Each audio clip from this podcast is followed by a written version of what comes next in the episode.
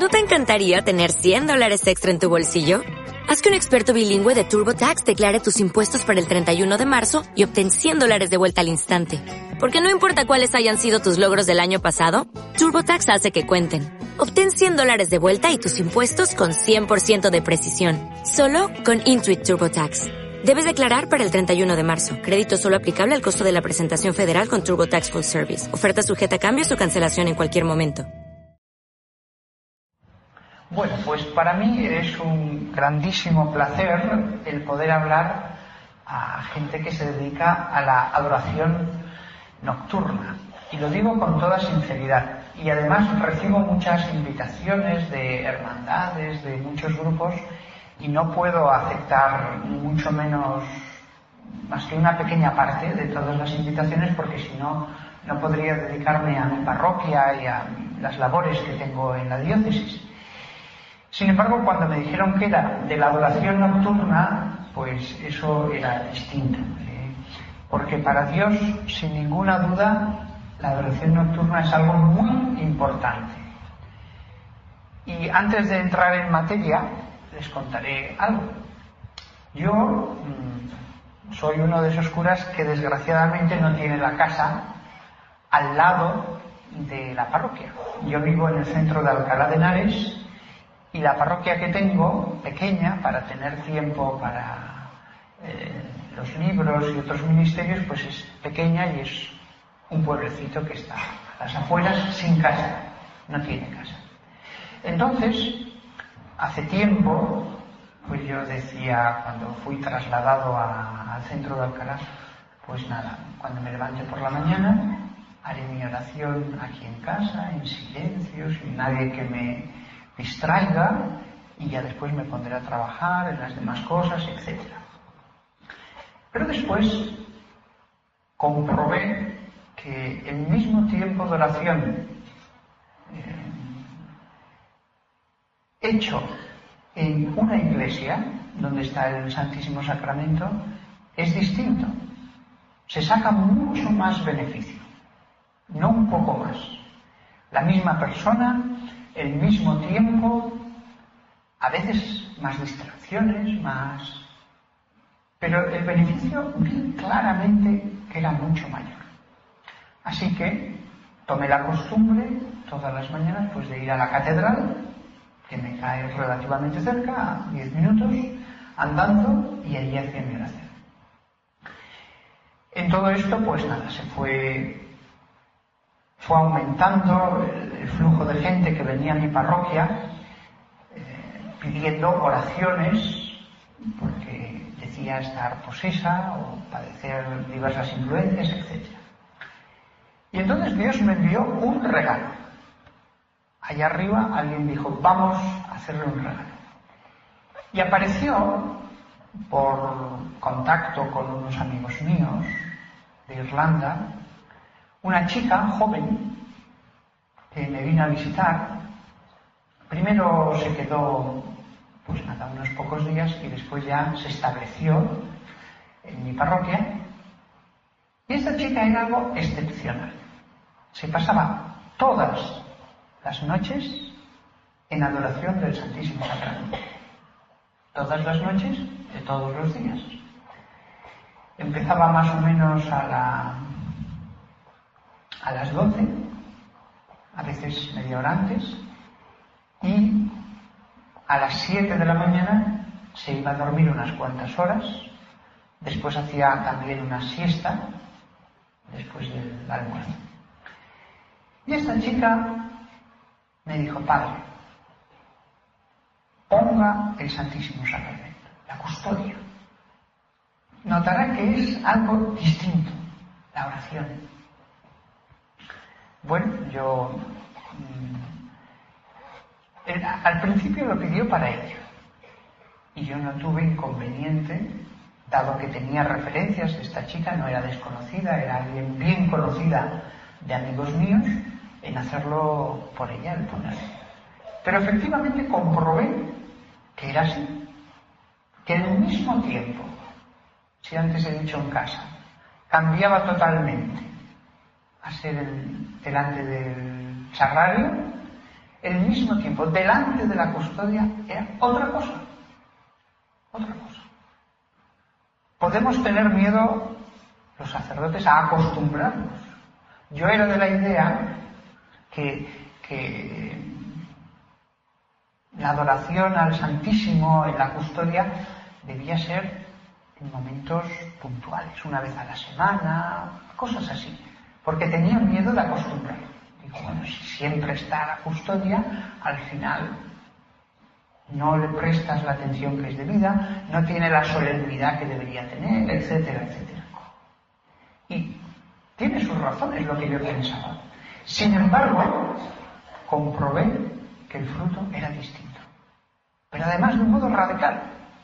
Y no empecé con entusiasmo. No empecé con entusiasmo. Pero me lo pidió tan sentidamente esta persona que yo dije, voy a empezar. Y efectivamente, los frutos fueron evidentes, evidentes. Y desde entonces, todas las mañanas, lo primero que hago al levantarme es voy a cojo el coche, porque la parroquia mía sí que está a las afueras, voy a la iglesia mía, pongo la custodia y allí hago mi oración. El mismo tiempo, los frutos multiplicados de un modo que nunca hubiera podido esperar.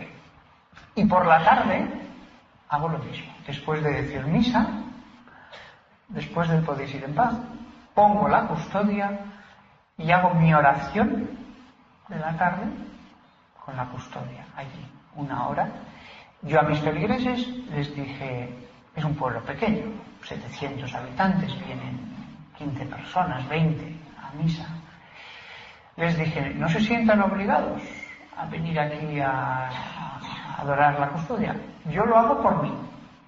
No les dé pena aunque yo esté solo. Yo lo voy a hacer todos los días porque es mi rato de oración de la tarde. Y efectivamente, pues, dadas las explicaciones, no se sintieron oprimidos ¿eh? por ninguna obligación, pero poco a poco se van quedando más rato. Pocos. Pero no importa. Lo hago por mí. Lo hago por mí. Ahora sí que he podido comprobar lo que me dijo esta chica. Padre, si usted pasa horas delante del Santísimo Sacramento en la custodia, su cara, como la de Moisés, reflejará una luz, brillará. Aquella razón me dejó muy impresionado, la verdad. Ella se pasaba todas las noches. Y a cabo de un tiempo me dijo, Padre, hay algo que le querría ver, que le querría decir dentro de un mes o dos meses, cuando nos conociéramos más. Pero el Señor me pide que se lo diga ahora. Yo no la conocía tanto. El Señor me pide. Y me dijo, Padre, Dios quiere que en esta iglesia, donde recibo a la gente eh, posesa, etc., esté la adoración todo el día. Yo la miré y después de un momento de silencio, escéptico, le dije, mira, no conoces esta situación.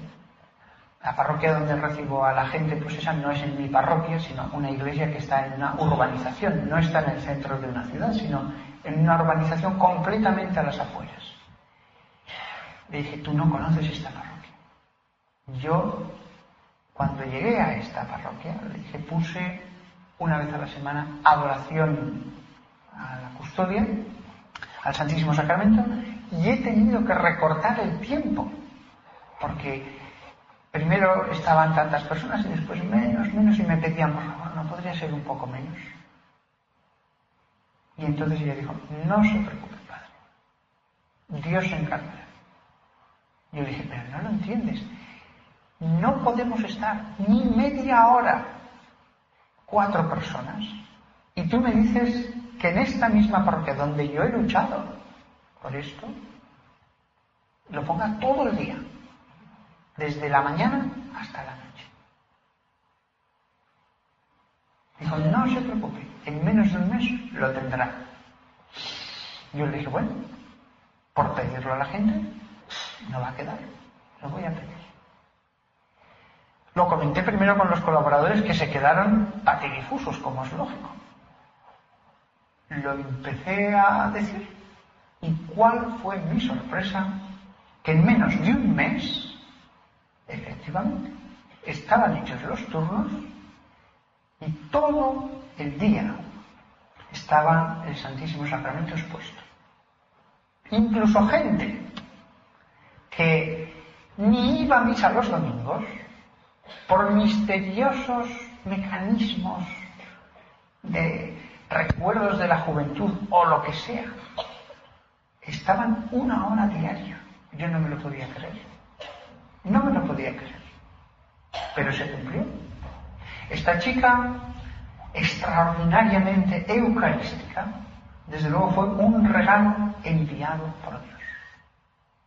Y además en conexión con lo que pues yo hago en mi parroquia, porque lo que ella me dijo es que es que Dios quería poner esa la, fortaleza, la protección de la oración frente a los ataques del demonio por ser pues el único lugar conocido públicamente en España, tampoco hay tantos que se dediquen a esto. Ahora mismo pues solamente en la práctica tres diócesis, tres en España donde se ore por este ministerio que el Señor puso.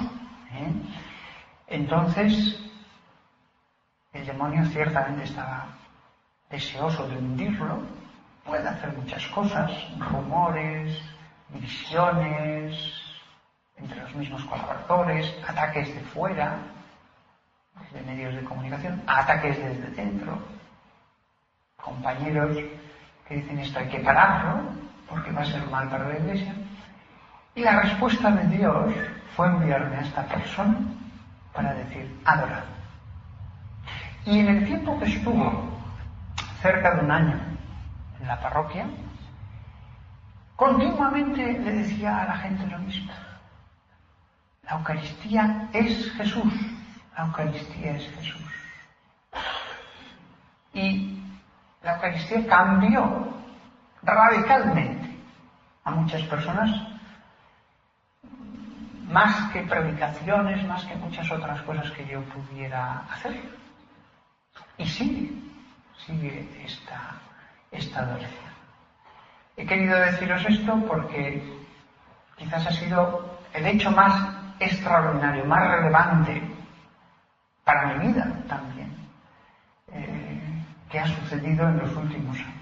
La aparición esta verdadera enviada de Dios que llegó a la parroquia. Lo único que pidió fue, pidió fue adorar, después nos embarcó a todos y se marchó. Eh, mientras estuvo allí lo que pidió fue pasar todo lo desapercibida que pudiera. No dio ninguna charla, no quiso figurar en nada, ella estaba allí en la iglesia, si alguien quería hablar con ella podía hablar eh, comía lo que le traían los feligreses. Y os puedo asegurar que hacer eso eh, una semana o dos, bien, pero casi un año es muy pesado, muy pesado. Sin tener cocina. Al final le regalaron un microondas y una tostadora. Comer solo lo que te traigan es pesado porque te apetecen otras cosas, porque te apetece hacer una excepción, lo que sea.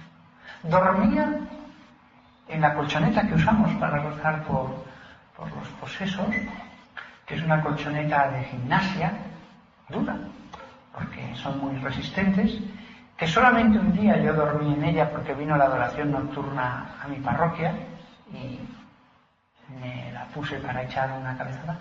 Espantoso. Yo en ese momento comprendí cómo lo debió pasar esta chica.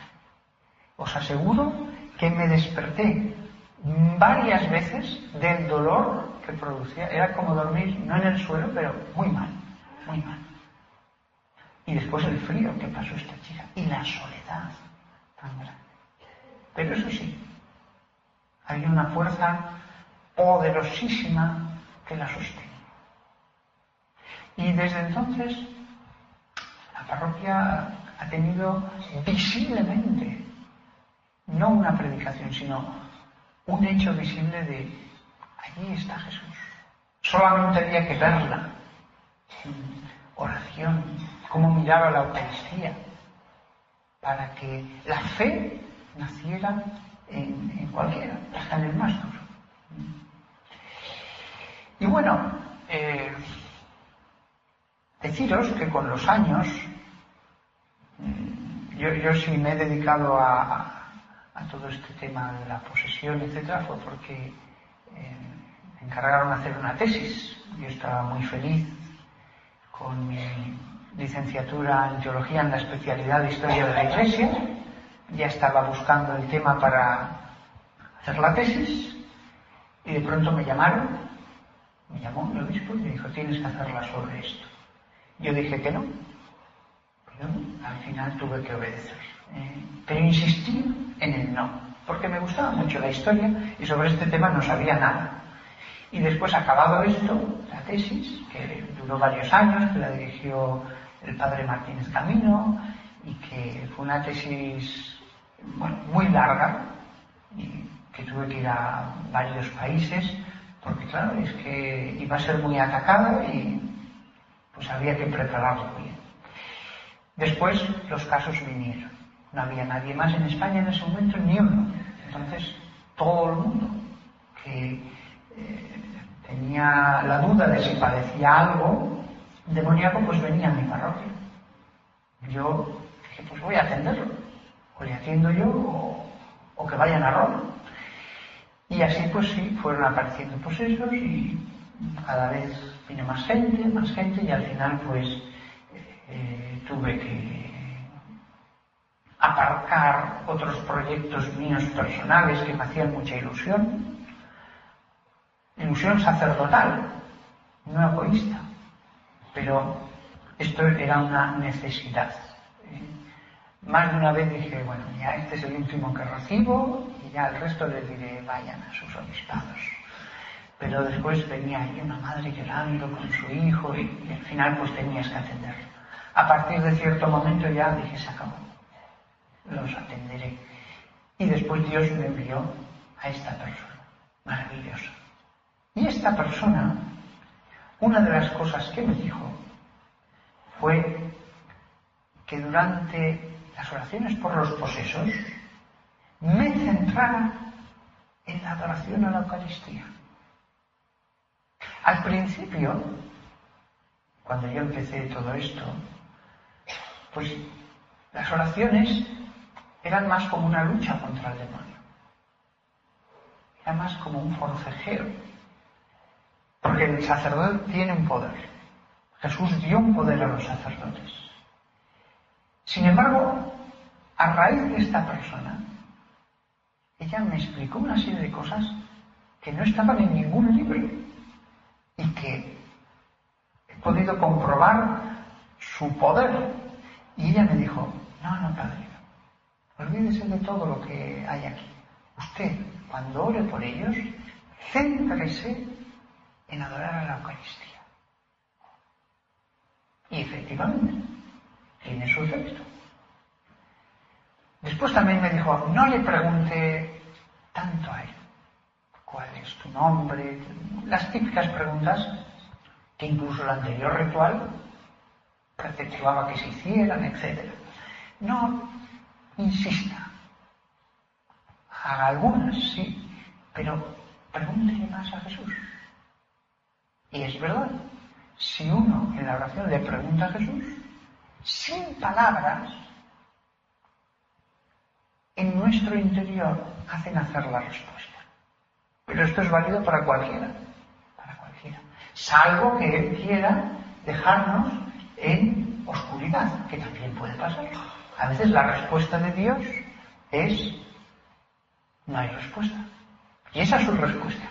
El silencio de Dios también es una respuesta. Y hay que aceptarlo. A lo mejor la respuesta va a venir un mes después. Pero esto es válido para todos. Y yo comprobé que funcionaba. Que si en vez de estar preguntando allí eh, cosas cuántos estaban, cómo iban a salir, etc., se lo preguntaba a Jesús. Se ocurrían, me venían a la mente cosas que eran las mejores para ese caso.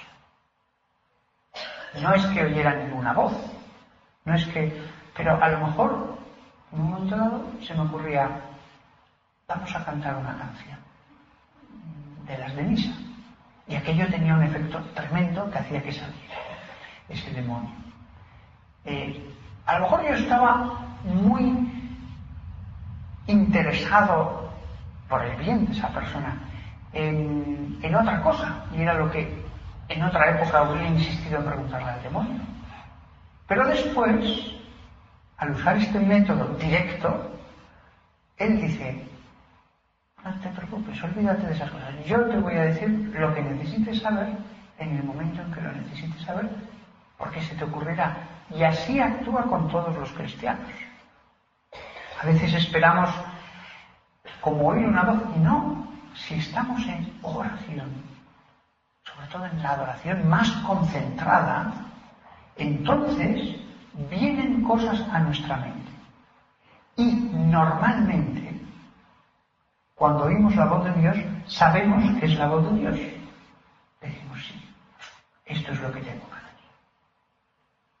Lo sabemos. Podríamos estar a lo mejor antes en la duda. Podríamos a lo mejor antes estar en la zozobra, no ver por dónde salir. Él habla, sin palabras, no las necesita. Y con una seguridad total. Cuando Él quiere que uno sepa así, Dios quiere que haga. Lo sabemos. Lo sabemos totalmente. Así que estas, este gran descubrimiento en la lucha contra el demonio, pues os lo participo porque a todos os puede ayudar y servir. ¿eh? Dios habla centrados en la adoración. Después, una persona de allí de la parroquia me dijo una cosa que, aunque no tenga que ver, quiero decirosla, que cuando ya estaba en la cama, por la noche, metiéndose, y es una señora casada, ¿eh? pues se acordaba de la iglesia y se metía en ella. Se representaba en su imaginación la iglesia y venía un momento a adorar a Jesús hasta que se durmiera.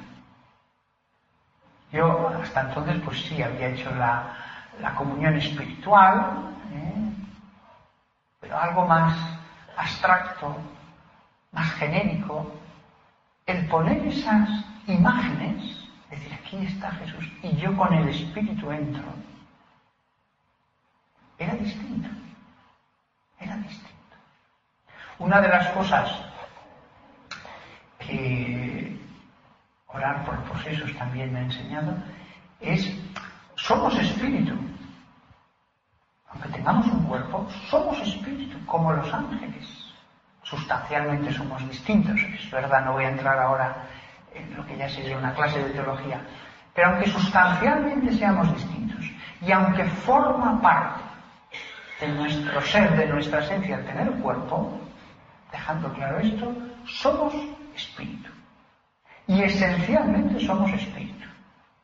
De hecho, el cuerpo habrá un momento en que hasta ni lo tendremos. Entonces, con el espíritu nos podemos trasladar en espíritu. Es verdad que a través de la imaginación, pero la voluntad quiere estar ahí. Quiere. Y ese querer es estar. En cuanto que la voluntad quiere estar adorando a la Eucaristía. Y por lo tanto, cualquiera puede estar adorándole todo el día. Y cuando llegue el momento de estar físicamente ante Jesús, la acumulación de ese deseo de todo el día prorrumpirá en un deseo de amor mil veces mayor. Cuando ustedes están adorando la Eucaristía, supongamos que hay 100 personas en ese momento, ninguno adora con la misma intensidad. Si pudiéramos poner grados, y Dios sabe los grados, diría, pues mira, este 5, este 15, este 8, este 20, este 10.000, 10.000. las diferencias en el espíritu son muchísimo mayores que en el mundo físico. Las diferencias que puede haber entre una colina y el Everest son mínimas en comparación a las diferencias del mundo espiritual, que son mucho más libres y no están atadas a muchas leyes que rigen el mundo físico. 5, 15, 30, 10 mil. 10 mil. No todos adoráis con la misma intensidad. Uno solo de los que estén aquí, a lo mejor adora más que la mitad de todos vosotros.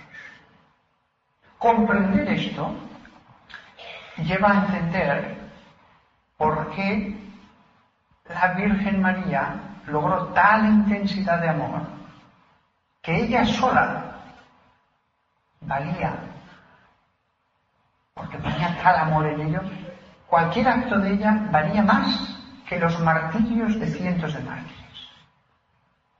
Porque ellos pusieron ese grado de amor hasta dar la vida, pero es que la Virgen María era, algo, era otra dimensión. Tanto se había dado a ese amor que es otra dimensión. Incluso, como opinión personal, y esto me ha costado muchos años entenderlo porque no he sido nunca especialmente mariano, incluso afirmo, como opinión personal, que el amor de la Virgen María fue ya tal abismo que por sí era superior que el de todo el resto de la iglesia junta. Pero esto sería otro tema. En cualquier caso, eh, el tema de lo que es el odio del demonio, a mí me ha llevado a comprender mucho más el amor hacia Dios. Y no tengo duda de que eh, Dios ha permitido que eh, el mundo demoníaco pueda irrumpir, intervenir en este mundo material, cuando se le invoca, cuando se le llama a través de brujería, etc., para que así los hombres tengamos más fe, para que así los hombres tengamos otro camino para aumentar nuestra fe. Es curioso como si Dios, después de darnos milagros, de darnos la Eucaristía, de darnos tantas cosas, dijera, bueno, y además, si todos estos caminos del bien no os llevan, os doy también este. El resultado ha sido que todas las personas que colaboran eh, en el equipo, porque claro, llega gente todos los días, todos han aumentado muchísimo su vida espiritual. Cuando algunos me preguntan, ¿y por qué permite Dios que el demonio pueda intervenir? Lo veo clarísimo. Para bien. Para bien. El demonio quiere hacer eso para mal y Dios lo permite para bien. ¿Hay una razón por la que el demonio entra en una persona? Hay una razón totalmente distinta por la que Dios permite eso. Y afortunadamente, para que se queden tranquilos, es algo raro, muy raro. Eh, la mayor parte de la gente que viene, por supuesto, no está posesa. Eh, solamente aquellos, como norma general, que se ponen en el peligro que invocan espíritus, que hacen conjuros, que pues al final pueden acabar pues eso, sí. Los hay, indudablemente. Pero son hechos extraordinarios, no ordinarios. Hay que ver a mucha gente para encontrar auténticos casos. Otra cosa son las influencias. Todo aquel que mete su mano en todo este mundo puede sufrir una influencia demoníaca durante un tiempo o de por vida. Hay mucha gente que dice, vamos a ir a un santero para conseguir esto, lo otro. No va a quedar poseso, probablemente, pero una pequeña influencia sí que puede quedar, que le puede provocar depresión u otras cosas. ¿Significa esto que la depresión está provocada por el demonio siempre? No, no, no. Pero hay casos en que sí. Hay casos en que sí. El remedio no es el exorcismo, es la vida espiritual. La vida espiritual. Si el entrar en contacto con todo este mundo de lo demoníaco, aunque no se presente como tal, de lo esotérico, de lo mágico, puede provocar estas influencias. También el contacto con lo sagrado en el cristianismo provoca influencias positivas. Un amigo, un conocido que, bueno, venga, renuente, viene con nosotros un cuarto de hora a hacer oración delante del Santísimo Sacramento, pues a poco que esté allí con un mínimo de buena voluntad va a recibir una influencia benéfica, una influencia espiritual en su alma, aunque él mismo no se dé cuenta en ese momento. Cualquier cosa a la que invitéis a alguien y acceda va a provocar esa intervención de la gracia, aunque en ese momento no se dé cuenta. Esto lo he comprendido mucho mejor, esta influencia del bien, conociendo la influencia del mal. ¿Cuántas veces he dicho, pero solamente por una vez que hizo esta persona tal cosa, han venido después todos estos desastres, todas estas cosas malas, incluso desde el plano psicológico? La relación causa-efecto en algunos casos es evidente. Pues lo mismo vale para el bien. Lo mismo vale para el bien. No valoramos lo que supone entrar en contacto con lo sagrado. No lo valoramos. A veces nosotros pretendemos un cambio que sea total, radical, decimos, no, ¿para qué esta pequeña cosa? Más vale que que vaya un retiro, no lo vamos a conseguir, salvo un caso de cada cientos. Pero pequeñas cosas, sí. Ahí tenemos el caso de Andrés Rosar, que él, ateo, totalmente ateo, no estaba bautizado, era hijo de judíos, pues entró un momento a una iglesia, porque esperaba a un amigo para salir a dar una vuelta, como no salía, se estaba retrasando, entró y se sentó en un banco. Dijo él, la iglesia me pareció feísima, para que nadie piense que fue la iglesia la que me impresionó, pero estaba la custodia expuesta, él estaba adorando. Bueno, pues que adore, se puso a mirar por la iglesia y cuenta que en un momento dado, al mirar una de las velas del altar, fue cuando recibió la gracia que le hizo Comprender no es la palabra, ver que Dios existía y que era su padre y que le amaba, etc. Su vida ya cambió para siempre, para siempre. No valoramos lo que es el contacto con lo sagrado. Hay que estar viendo año tras año lo que supone el contacto con lo esotérico, con las potestades del mal, lo que supone acercarse a esas puertas del infierno y valorar, ponderar en su exacto peso lo que supone eso, para después decir, yo aquí estoy rodeado de agua bendita, este crucifijo bendecido, este templo sagrado, etc. Y por supuesto el centro de todo que es, es Jesús. Nos puede ocurrir a todos los que estamos aquí, que nos acostumbremos a lo sagrado. Nos puede suceder. ¿eh? Incluso yo diría que los sacerdotes tenemos el peligro mayor y tenéis que ser condescendientes. No tenéis que ir muy lejos de vosotros mismos para entender el por qué pasa eso. A cualquiera le puede pasar. Pero tenemos ese riesgo, acostumbrarnos a lo sagrado el continuo contacto. Es lógico. O uno se deja transformar, uno se deja penetrar por ese influjo benéfico que es la gracia, venida por tantos canales para los que estamos cada día, cualquiera de vosotros en la iglesia, o si no, uno pues empieza a crear una costra, un caparazón que impide esa acción.